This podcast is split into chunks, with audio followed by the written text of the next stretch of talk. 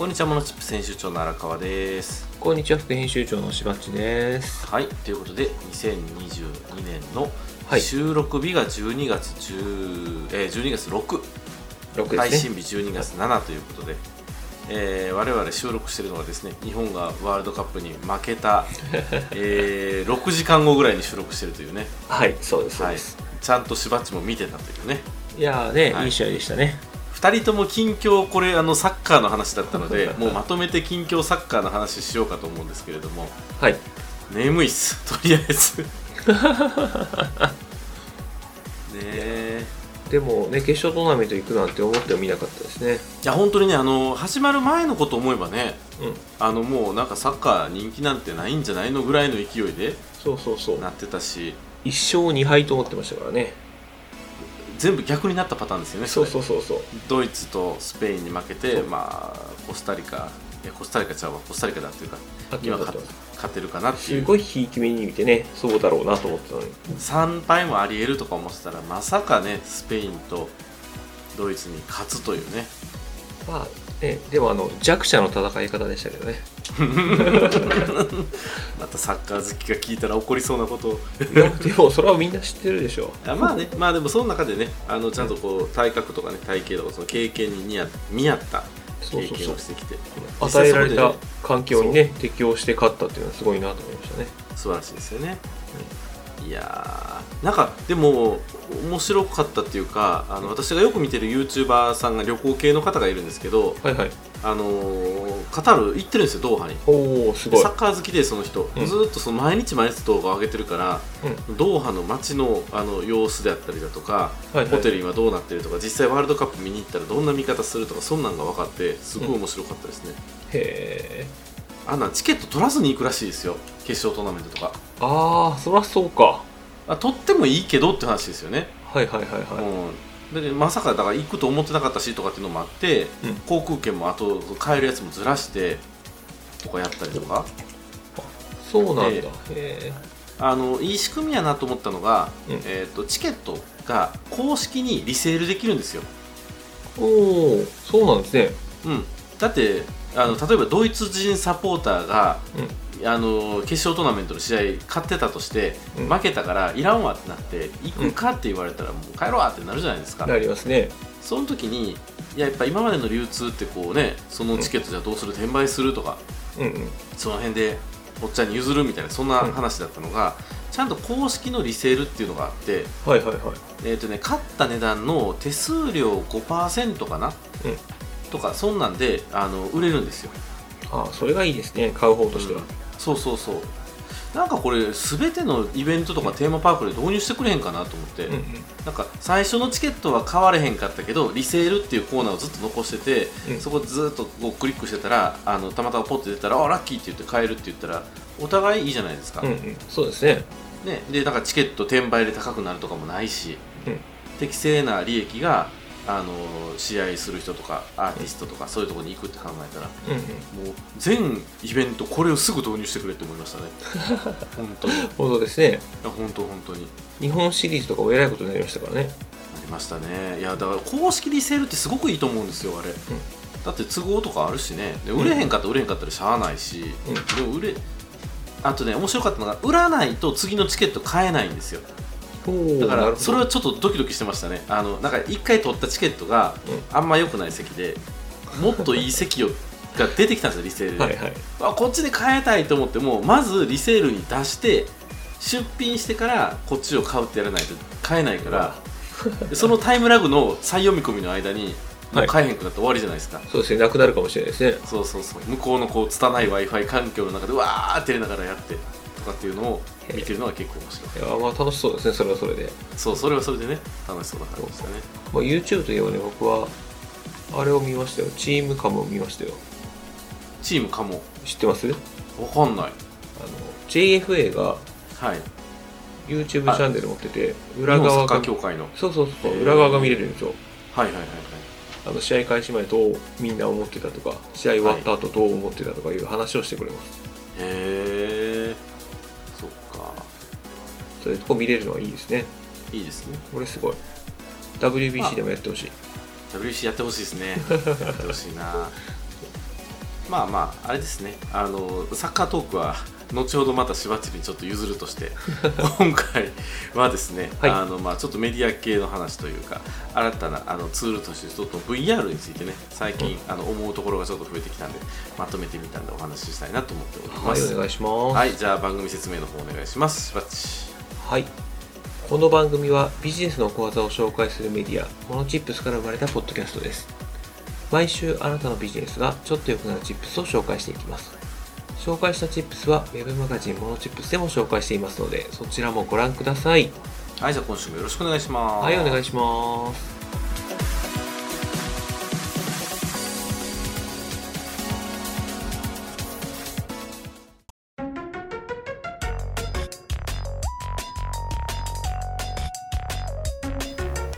ということで今週の荒川のテーマはい。えー最新の VR を取り巻く環境について調べるチップスということではい。VR くるくる言われて、あんまり来てないイメージがありますけど。あんまり来てないのか本当に爆発前夜なのかっていうのはすごい、まあ、めっちゃいい時期なんですようん。面白い時期になってます、でえーっとしばっちは実際に VR はどのレベルまで体感したことあります？VR の体感はもうほとんどしてなくて、それこそ U USJ のハリー・ポッターとか、あんな感じです。ハリー・ポッターってこれつけるんでしたっけ？あ、つけないつけない。つけないけど、はいそんな感じですよ。VR っぽい感じ。4 4DXD みたいなやつですよねそうそうそうそうハリー・ポッターってはいはいはいはいなるほどねあのまあつけるつけるやつですよいわゆる VR ってつけるやつはやったことあるのかな？ない気がする。あ本当ですか？あのねあのーかなり来てますこれがで、うんえー今年の東京ゲームショウで、はい。あのーまとめた最後のコメントのところなんですけれども、うん。えーっとまあ、2016年が1回目の VR 元年って言われてるんですね、はいはいはい。えーっと今から6年前、うんでそこから6年経って、うんえーっと今年の正月ぐらいに、あのーだから1年ぐらい前ですよね、うんあのクエスト2メタクエスト2前はオキュラスって言ってましたけど、クエスト2と2とかピコ4とか、うんまああのーちょっと円安で値段上がっちゃったけど、まあ、5、6万でうん。単体でこう YouTube が見れるとか VR 動画が見れるみたいな端末っていうのがはい。結構発売されてきて今普及期なんですよはいはいはい。私もそのタイミングで1年ぐらい前にこのクエスト2っていうのを購入してあの実際ちょっと遊んでみたりとかしてたんですよね最初のえ頃ちなみにそれって、はい焦点はきちんと合うんですか？というか、ああ言いますよ現実だったらメガネかけないと見えない人はかけなくても見えるのかとかそんな話ですけど。それは端末によるんですよあ、そうなんだ。基本的には裸眼視力に合いますはいはいはいはい。だからもしメガネをかけずに使いたかったらうん。中に、えー、と強制レンズを入れ込むパターンとはい。メガネごとセットできるやつを買うパターンとかいろいろありますね、えー、そうなんだ。へえ。うん、だからまあメガネしてても全然問題なくつけれるやつとかもやっぱあったりします、うんピコとかは多分ねメガネ対応してるんですよへえ、そうなんだ。でクエスト2は土入りレンズって売ってるんですよおー、すごっ。そうだから裸眼にそうつけたらどう起こして見れるから普通に見れるっていう感じですね、になるっていう感じですへえ。はい、で、まあ、ソニーもあのプレステ VR ってやつを昔出して、うん。そこまで流行らなかったんですけれども、うんうん。まあ、プレステ5とセットにして売りたいという意味であの PSVR2 っていう発売も計画をしてるっていう段階やしはい。あのバンナムですねバンダイナムコンも コンテンツで出してくる。ガンダムで VR のゲームとかやったらめっちゃ流行ると思うんですよね。そうですね。だってあのガンダムデラックスとかがはい。VR できたらちょっとやりたいでしょさすがにあんなの違うのかな？戦場の絆とかは違うんですかね？戦場の絆はあれは VR ではないんですよ。乗り込むだけやから。あれ、入ったことなかったんですけどね、恥ずかしくて。そうそうそう。で戦場の絆はね1の時が曲面ディスプレイではい。2になって平面になっちゃったんですよ、あら、あ、そうなんだ。そう。だから1の時の方がねあれ乗り込むの恥ずかしいですよね確かに。そうそうそうそう。わかる。そうそう。でもあれも決して VR ではないんですよ。あ、そうなんですね。まあ周りを囲まれてるっていう意味では没入感あるかもしれないけれどもヘッドマウントディスプレイではない、うんうん。っていう形ですね。で何より、まあ、アップルもずっと噂されてる VR 端末作るぞ、VR の OS 作るぞっていうのをやってるので、はいはい。えーっといよいよあの来るんじゃないか来るんじゃないかっていうもう本当前夜みたいな状況が2022年の冬今ですね。うん。まあでも各社相当な赤字流してますよね、この辺は。そう。もう先行投資ですよ、うん。本当に。で、えー VR ができることのイメージ。うん、まあしばっちのあのイメージでもいいです。こうこうやってかぼってつけるやつの方ね。はい。何すんねやろうと思います？こうつけたら。えいやでも臨場感を体験できるから、はい。えー崖とか落ちたら本当に落ちたような感じになるから周りが見たら面白い。あーでもそれちょっと近いあのそういう映像やっぱ撮ってますもんみんな、うん。落ちるとかあのジェットコースターとかね。うん。よく撮ってるんあーってですけどなりますよね多分ね。めっちゃ酔うジェットコースターは、うん。一瞬で酔いますね、うんうん。でまあ結局ヘッドマウントディスプレイをつけて何ができるかっていうと没入感のある映像環境っていうだけなんですよ。はい。で基本はモニターなんですねあくまでも、うん。であのーさっき言ったピコとかクエスト2とかっていうのはまあモニターに OS が入ってますよみたいな。だからスマホ的に、うん。なんか最近のテレビは Android が入ってるみたいなぐらいのノリなんですよ。はいはいはいだからアプリを入れてブラウザー立ち上げて普通にネットサーフィンもできるし、うん。えー、となんかそれ単独のなんかゲームアプリとかも入れれるっちゃ入れれるがしかし、うん。やっぱりパソコンとか Mac とかとつなぐと本気が出てくるっていう、うん、あそれでようやく本気を出すわけですねそうですそうです、うん。そうです。でまあゲーム機とかねそういう映像体験とかっていう風に、あのやる方イメージ強いと思うんですけれども、うん。まあ仕事に使う人も増えてるとはいはいはい。で、まあ、コロナになってリモートワークの需要とか一気に高まった時期に VR も結構普及してよく売れたんですよ、まあ実際そこからずっと売れ続けてる。はいはいはい。で実際ワールドカップ見ててもねクエスト2の CM とかバンバン出てたりとかもしてたからうん。あもう Facebook もう旧 Facebook ですね。メタは今うん。本気になってやっぱ売ろうとしてるんだなっていう。もうメタはそこ来ないと大変なことになりますからね。社名まで買いましたからね。そう。やるしかない、今んとこね失敗やって言われてるけどまあこれが成功か失敗か出るのは10年後ぐらいでしょうね。まだわかんないですね。そうですね。はい、で、まあ、仕事で利用されてるのでよく見るパターンって展示会発表会、はい。これはよく見ます。最近 VR でやってるの。特に車ね、うん。だから車とかそのコロナで発表会行けへんとかっていう時も自分がアバターになってピョンと入り込んでその車実際舐め回すように見たりとか、乗り込んだりとか、うん。そういうのができるっていう意味では、まあ、向いてるんですよね。ああとこれねあのうちのお客さんが営業とかで使ったりしてますね。お何系の業種ですか？建設業ですね。ああなるほほどね。3D モデリング作って。商品使って、はい、はいえー家家作ったらこんななりますよとか。はいはいはい。あと車庫カーポートとか作ったらこんな感じですよとかね。それは何？お客さんにこれつけてもらうんですか？つけてもらうのかな？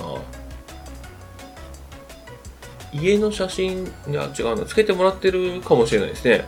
つけてもらってるかもしれないしそれはひょっとしたら AR かもしれないですね。拡張現実の方かもしれない。ああそっちかもしれない。IKEA のアプリとかよくあるんですよ。家具を、はいはいあの自分の部屋の写真とか動画に、その家具をビュッて配置させたらこんなでかさかみたいな分かるようなやつとか IKEA でやってんだ。へえ IKEA もやってますね。そんな系。AR と VR って結構ね、うん。あの混同しがちなんですけれども、うんうんまあ、この車の展示会は本当に自分がこう乗り込んだりとかできたりとかはい。っていうようなやってるパターンっていうのは結構あるっていう感じですね、であと面白いのがコワーキングスペース。コワーキングスペース。はい。これねちょっとこの YouTube 叩いてもらうとあのいいと思うのではい。とか出たら申し訳ないですけどこのドリキンさんと私がよく見てるこの YouTube さん YouTuber さん。今リンク先に見れてます？えーと今ね広告が流れてます。あ広告が流れてる。ちょっと待ちましょうか。あのこのホライゾンワークルームっていうアプリもメタ社が作ってるアプリなんですよ。はいはい。でえーっと実際に人々が集まってそこで作業をしたりするためのバーチャルコワーキングスペースを作ると。はい。でそこにアバターになってる自分たちが入り込んでいってはい。作業をするみたいな感じですね、うんなんかただねえっ、とね、アバターが一昔前のアバターな感じですねこれ。これあのあれですよね。この間あのザッカーバーグがダサいって言って 叩かれてたアバターですよね。いいんですよ。あのもうちょっとデフォルメしてもいいぐらいなんですよアバターって。そうです本当はね。そうそうそう、ただこれすごくないですか？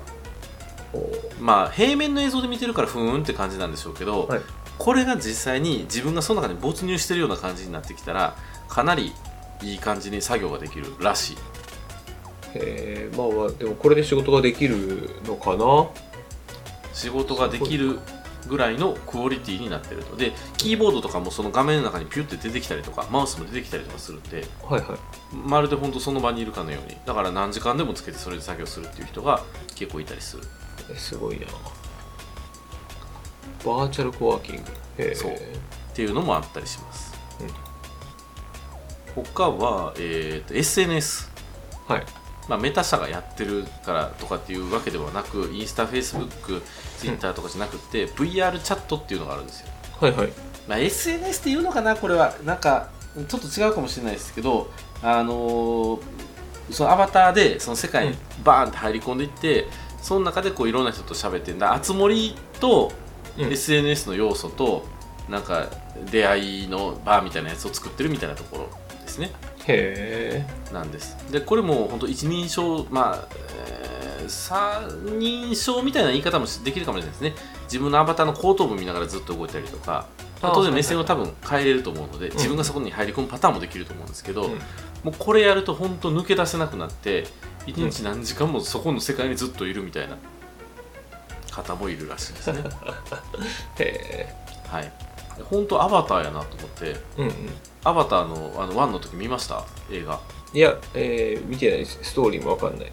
マジで？ちょっとあの社会現象になったアバター。いやね映画あんまり好きじゃないので。ひどいあれざっくり言うとなんか惑星よその惑星を探査して、うん。最終的に侵略してしまおうかみたいな話の、えっとうん。人間が、えっとその侵略していく時に向こうのなんか現地住民の体を模したものを作ってそこに、あのヘッドマウントディスプレイつけてんあの乗り込んでいって操作するみたいな感じなんですよ。で操作する人が、えー、とけ戦争で怪我をしてしまった軍人さん。はいはいはい。だから車椅子生活だったのが、うん。アバターの世界に入るともう自由にワンワン動けるんですよ。おやっおた復活したみたいな感じになって。むしろそっちの方がうまく動くとかですかね。そうそうそうそう。サンダーボルトみたいな。サンダーボルトってあごめんなさい。ガンダムガンダムサンダーボわルト。かんないよそれわかんないわっていうところから話が展開していって、基本的に彼は現地民と仲良くなるのが仕事なんですよ。はいはい。仲良く調査しろっていうのが仕事、うん。っていうところから話が展開していくっていうのがアバターなんでいやめちゃめちゃいい話なんでぜひちょっと見てもらいたいのとはい。なんであえてアバターをここまでプッシュしてるかというともうこの年末にあの2が出るんですよ。十何年ぶりかな。あそうね。2が出るのあれ。そう。それもすごい話題になって1めっちゃ面白かったんでは2いすごい期待やなっていう感じですね、はい。はいはいまあいろいろ言ってきましたけどこんないろんなことができますと、うん。ただ VR っていうのは没入感がやっぱどうしてもポイントになってくるんですよ。はい。そう何時間もつけれる人もいるけれどもやっぱり、今売ってる56万で買えるヘッドマウントディスプレイ、うん。HMD で略しますけどあの粒が見えるんですよどうしても。粒？粒っていうかそのモニターの解像度低いなみたいな感じ。あはいはいそういうことですね。なんかこう 4K 見た後フル HD 見たら、うん。ほんとガタガタやなとか思うじゃないですか、うんうんうん。あの感じがどうしてもあるんですよね、一応なんか YouTube とか中でも再生できるし 4K って選べるけど、うんはあ綺麗って思うがまあ綺麗な映像を見せられてるぐらいの感覚。はいはいはい。ら没入してないんですよまだ、うん。うん、それが今年すごいエポックメイキングになりそうな商品が出たっていうのがこの、えークエストプロってやつなんですね。はい。これですよ。でまあこれもメタ社が出してるやつなんですけれども、はい。クエスト2とかそのあたりはまあ普及版の、まあ、そういういろんなニーズに応えられるものという感じでやってるんですけれどもこのクエストプロはお値段もなかなかいいお値段しますしはい。22万かな？確か。ほぼでえーっと片目で 1832×1920 両目で 3664×1920 っていうことなので、うん。4K がついに来たんですよここにおおはいはいはいはい。なのであのこれをきっかけにあ、うん。もうほぼ現実やなって言えるようになったっていう評価をすることが増えてるんですよ。へえあ出たばっかりですね。10月25日というそうそうそうそうそうであのさっきの YouTuber さんとか土井さんとかもそうなんですけれども、うん。今あの出張でこう普段アメリカ住んで日本に帰ってくるときに、もうモニターとかをもうクエスト2にセックエストプロに設定してしまって、うん。ちっちゃいノートパソコン1台で帰ってきて常にそれつないで5時間も6時間もそれで仕事してる。へえ。全然できると。なんやったら目の前にウルトラワイドのモニターが2台バンバンって並んで右にもでっかいモニターが並んでみたいな環境を自分で作ってそれが動いてるみたいにできると それすごいですね。うん、笑っちゃうでしょ。笑っちゃうんだけれどもこれあながち笑えないなって思ってたのがうん。今世の中半導体不足でもあるじゃないですか、うんうん。原材料を今後取り合ってくる中で、うん。そんなでっかいモニターバンバンバンバン並べるよりもうん。これで綺麗で好きにレイアウトできるんやったらこっちの方がよくねってどっかでなる可能性もあると思うんですよもう全部仮想現実ででできるってことですねそうなったら。そうそうそうそう。まあ言うたら本当パソコンのモニターがこの中に入るだけみたいな感じ、うんうん。で私もねクエスト2を買ってみて驚いたんですけどあの外向けのカメラがついてるんですよ。はいはいはい。あれって。だから VR でこんなんやってて手伸ばしてガンってぶつかるんちゃうかって思ったら、うん。ちゃんと外の映像なんか危なくなったら外の映像にピュッて切り替わるんですよね。へえすごいなそういうのもできるんだ、そう。でクエスト2はそれも白黒なのがプロはちゃんとカラーになってて、あの本当今のリアルのところにモニターを浮かすみたいな AR みたいな使い方もできるっていうのがこのクエストプロですね。えーまあすごいすごいけどな。あの周りから見たら何やってる人か分かんないですね。わかんないわかんない。周りから見たら浮いてると思う。ただあの VR とヘルメットかぶった人みたいになってる。そうそうそうそうそう。すごいな、う。ん。そうでもみんながしだしたらうん。するかもしれないですよいやそっちの方がコスト下がるかもしれないですね。本当に。22万でそれが全てできるんだったら。そうなんですよ、でこれが10万前後ぐらいまで落ちてきたら一気に普及するんじゃないかなと思ってて、うん。っていうのはあのー見てて。で実際クエスト2を使っている身からしてもやっぱこれをずっとするのはしんどいなっていう感じなんですよ。うんそのあの解像度感で言った時にねたまにやっぱおもちゃで見て遊んでなんかゴルフのゲームとかしてわーって遊んだりそんなんぐらいやったらいいけど、うんうんまあ、仕事をするほどうーんっていうあの人がこのプロにしたらあこれはいけるってなってずっと使ってるっていうことはほんまにいけんねやろなっていう気をしててはいはいはい。ちょっと今楽しみ。あそうですね。そういう世界になるかもしれない本当にあの解像感が上がるとうん。世界が変わったって私携帯のカメラにも似てるなと思ってうん。昔日本で一番最初にカメラつけたん J フォンだったと思うんですよ。でしたね思い出した。でしょ、うん。それまでは携帯にカメラなんているかみたいなうん。話してたしメールもあの何やろ何文字何円みたいな世界観でなんかめちゃめちゃ解像度あれ10万画素みたいなやつのカメラの写真送るのに100円とかかかってた時代があったことをありましたね。そうでしょ？懐かしい。懐かしいなんか、えこんなんいらんやんって言ってたのにえ？今やもうカメラしか売りがないみたいになってるじゃないですかスマホだって、ね25年くらい前の話ですね。そう本当に、うんってなってきたら、うん。これはあのおそらくこのヘッドマウントディスプレイ今見た目いかついですけどどんどんこの見た目が薄くなるっていうのもなるでしょうし、うん。軽くもなるでしょうしひょっとしたらもう電車の中とかでみんなサングラスみたいなのつけてるのが普通になってるかもしれない。いスカウターみたいになってるかもしれないですね。や本当に本当に、うん。本当そうなんですよ。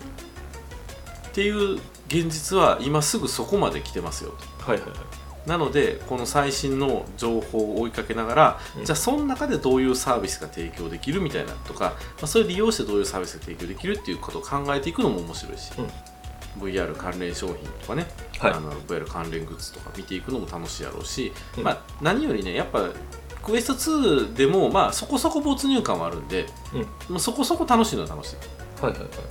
うん、なので、まあ、そういうのを体験しながらあこんな UI になってるんだとか、うん。あこんな風にしていくんだとかっていうのを見てみるっていうのはいいんじゃないかなというふうに思っております、はい。まあ私持ってるんで今度しばっちり貸してあげるんでぜひ VR 見てみてください。見てみたいそれは。はい、っていう感じですね。なんかありますか？質問疑問と。いやー、ね、すごい事態が来るかもしれないですね。もしかしたら。もうしばっちのしてるそのメガネの中にピピピって何でもかんでも出るようになってるんですよきっと。かっこいいですねアップルがそんなことしようとしてた気がするな昔。そうそうそうアップルしようとしてた。確かうん。で Google も Google グラスとか作ってましたもんね一時ね。それがまた復活するかもしれない。ね、うん。はい、ってっていうのがあるかもしれないです。はい、ということで、えー今週の荒川のテーマ最新の VR を取り巻く環境について調べるチップスでした。はい。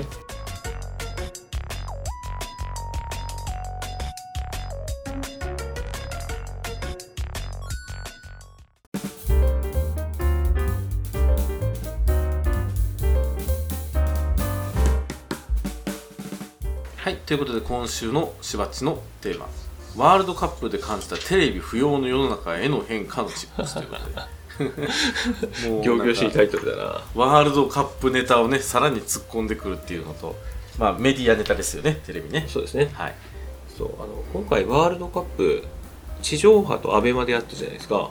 うんうんうん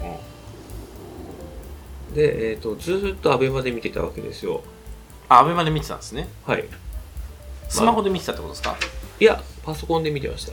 ああなるほどなるほどはいはいはいで、アベマで見てて、ニュースを見たら視聴者の数がわかるわけですね。うんうんうん、うん、今回、あの、えっ、とね、スペイン戦で1700万人。はいで、こっちの、あの、えー今日の今朝のクロアチア戦で2300万人とか言ってて、2300万人も見たんだ。すごいな。接続制限かかったらしいですよ。ああかかるかもって言ってましたよね。そうそうそう。うちちゃんと見れたんですけどね。はいはいはいはい。へえ今、人口何人だと思って、6人に1人は見たってことでしょ？ね6人か。5.8人ぐらいですよね多分ね。すすごいな。何パーセント ?20% ぐらい。うん。人口で、人口比ですもんね。そう。世帯じゃなくて人口でですからね。それはすごいな。世帯って7000万か8000万ぐらいですよね確かね。はいはい。はい。話のネタ。あまあ、でもそっか、2、3人で見てるかもしれないですね。一つのそうとか考えたら本当に。それもあるのか。スポーツバ2ーとか。人に1人は見たみぐらいのレベルかもしれないですよね。すごいな。すごい、まあでもあのーこれ、えっと、テレビの視聴率よりもよっぽど正確に出るなと思って、まあそりゃそうですよね。視聴率なんてどうやって見てるかもわかんないですもんねそしたら CM も出しやすいですよね、企業は。まあそりゃそうですよね何人見るか分かるんで。うんっていう話ですよね。あ、これすごい便利やなと思って。はいで、その、もう一個、あの、アベマで見れたところのことのいいことがあって、はいその下の方にダイジェストがあるんですね。ああありますねはいはいはいそうそうそうあで、えっ、と、ああいうのって、やっぱちょっと早めにつけちゃうじゃないですか。うんうんうん12時開始だったら11時半とか40分とか。あそうですねそう。で、そのどうしようもない暇な時間に前の試合のダイジェストをすぐ見るとかね。ああなるほどねすごい便利やなと思って。はいはいなんなら対戦相手のダイジェストを見えるじゃないですか。まあなるほどねこいつすげえとかかなるんでね。モドリッチやばいとかねそうそうそうそうそうそうそう。はいはいそうしてくるとテレビよりよっぽど便利やなと思って。おおそうそう。で、あとあの、見逃し放送もあるじゃないですか。ーありますね、うんうんそう。だから、ダイジェストじゃなくてもうちょっと時間あって全部見た人は最初から最後まで見れるしと。うんうんうん。さらにあの CM のストレスが少ないっていうのもあって、はいはいはい。なんか少なかったですよね、アベマの CM って。普通の、C、地上波と比べると。短い全体的に短いですよね。うん、うん。まあスキップできたりできなかったりもあるけど。そうそう、うん。そうですね。はい。とか見てると、あ、それすごくいいなと思って、うんうんうん地上波よりもネット中継の方がいいんじゃないかっていうふうに思ったわけなんですね。はいはいはいはい。で、そこからふと思っあの気づいたら、えーと、テレビ番組とかもあの最新話って結構公式ホームページで見れるよなとか、そのまま YouTube にアップしてるパターンすらありますよそうねそうそうそう。1週間で消すパターンやけど、うん。うん、でそんなんなくてもアマプラとかで十分見れるしなと思って、うんうんうんこれ格好して書いてますけど、最近よく見てるものですね。スパイファミリーとか水星の魔女とか。スパイファミリー最近見てるんですね。ちょっと遅いな。水星の魔女も知ってます？す水星の魔女あのガンダムでしたっけ？そうそうそうそう。今すごいことになってるんですよ。マジっすか？すごいことになってる。株式会社ガンダム作ったんです。なんだそりゃ。なんだそりゃやけどガンダムちょっと見たいな。経営とかになってきたんです話が。へえどうなるんだろうな、そうそう、まあ、そんな感じでねえっと結局そのあのテレビってもういらなくなってきたなっていうような感じがどんどんしてきて、パソコンって全部できるじゃんっていう、うんうんうん。ね、そういう世界に変わってきたなっていうのが、えー最近思ったことですね。なるほやっぱりテレビって荒川さん見てますまだえーっとねまあテレビしかやってないものをなんか番組とかニュースとかで見てうん。録画しておいて後でまとめて見るみたいな見方してますね。おおはいはいはい。うち基本的に本当テレビつけないんで、うん。あのーラジオなんですよ。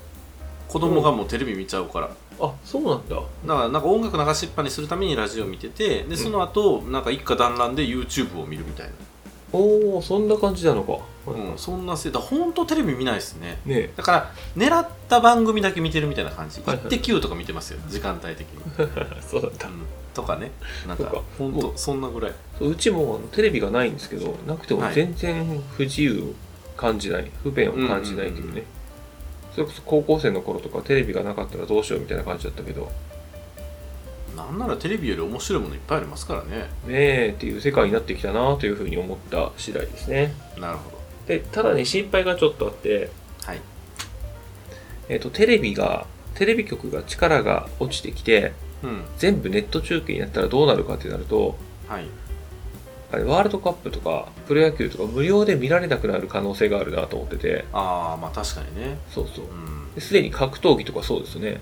うんうん注目の一戦とか5000円とか払って見てる人ばっかりですからね。ああなるほどな。そう。まあ格闘技の場合はほらなんかこう入場券みたいな感じでね渡すあそうですね。の気持ちでねうん。見るっていう、あの e スポーツの世界とかもそうで、うん。リアルタイムで見る人は3000円とか5000円とか払って見てうん。10日ぐらい遅れたら YouTube でタダで配信するとかね。うん。で結果とか Twitter とかで分かっちゃうから、うんうん。あーって思うけれどもなんかそういう時間差つけてあのキャッシュポイントにしてるとかっていうのもあったりしますね、ああでもそういうのって生で見るから楽しいですよね。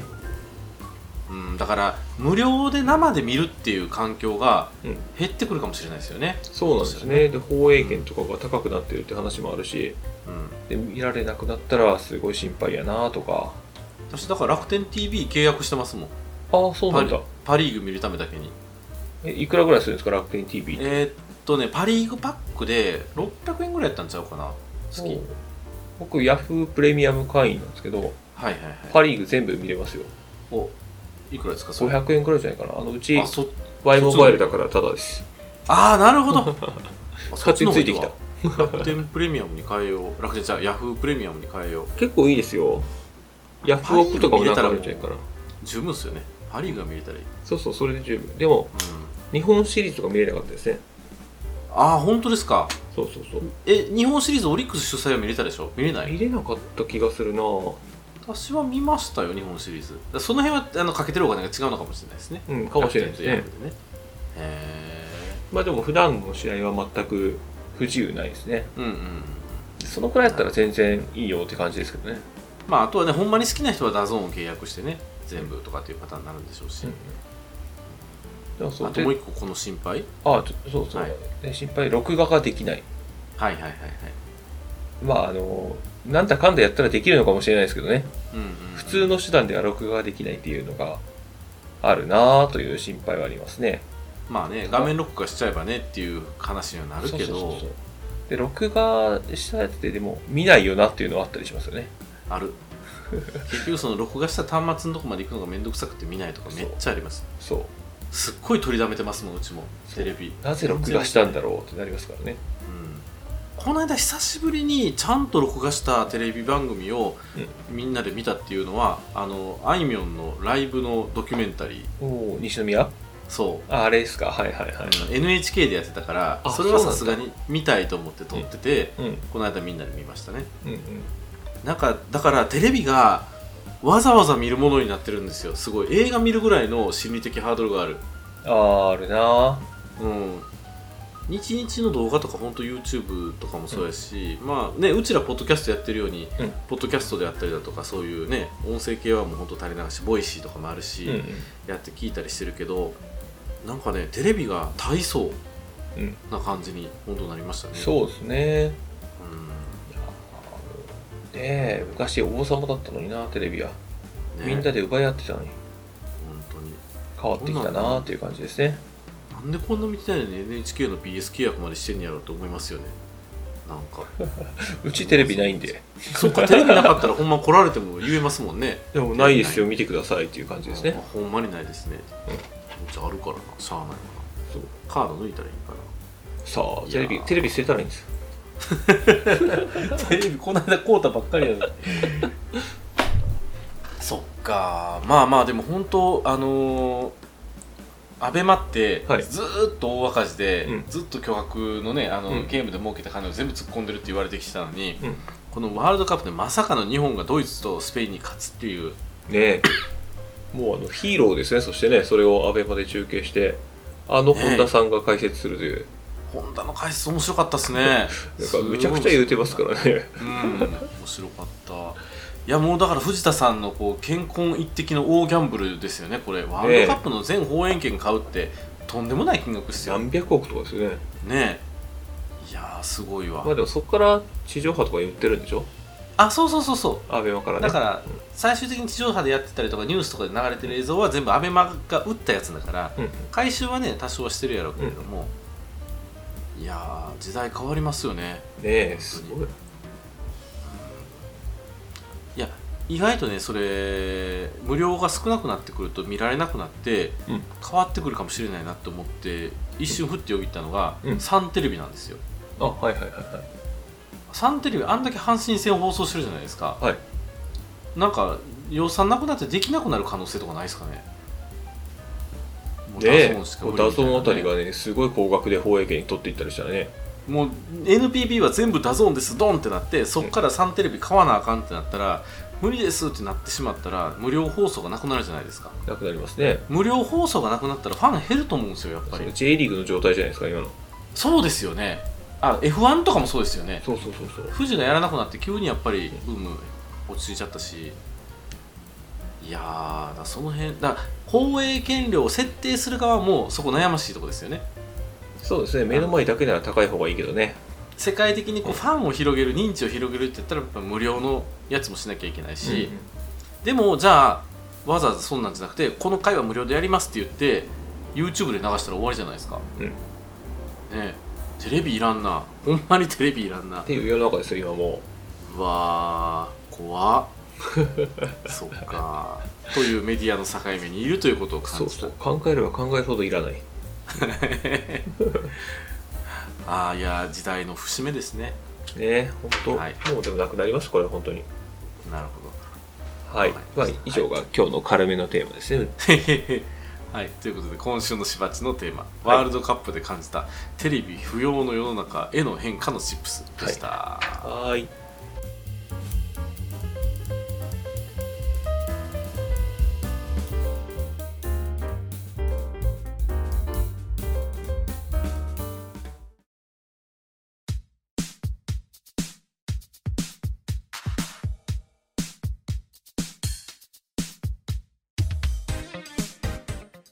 ということで今週のモノチップステーションいかがでしたでしょうか？いかがでしたでしょうか？あのテレビいるいらんトークははい。あの中田あっちゃんの新番組がすっごい面白いんで 一回見とくことをお勧めします。そうなんだ。新番組って言ってもそれも YouTube でやってますけどね、はい。あのテレビの歴史とかっていうのを延々と、うん。あの特集してるやつがあって日本ものテレビは誰が作ったとか。テレビで見なくなった人ですよねテレビで見なくなって一周回ってテレビを何とかしたいと思ってる人って自分では言ってますね。へえそうなんだ。そうそうそうそう。いやでもなんか本当面白い。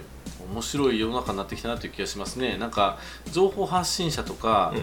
あの今までだったら見なくて見なくてもよかったものが見えてしまうストレスもあると思う。はいはいはい。そうですね、うん、だからねあのバッドコメントとかもそうやし、うん。あ誹謗中傷とかもそうやしなんかやっぱうんウェブがない時代には見えなかったうん閉ざされていたものが光も闇も両方見えてきてるから、うん自分たちの気の持ちようであったりだとかそうね。ね情報のコントロールであったりとかっていうところもちょっとスキルとしているようになってきた時代なのかなっていうふうには思いますね。はい。まあそんな時代に我々は10年後多分みんなこういうのをかけて電車に乗ってるだろうというのを想像しながら。あかもしれないな。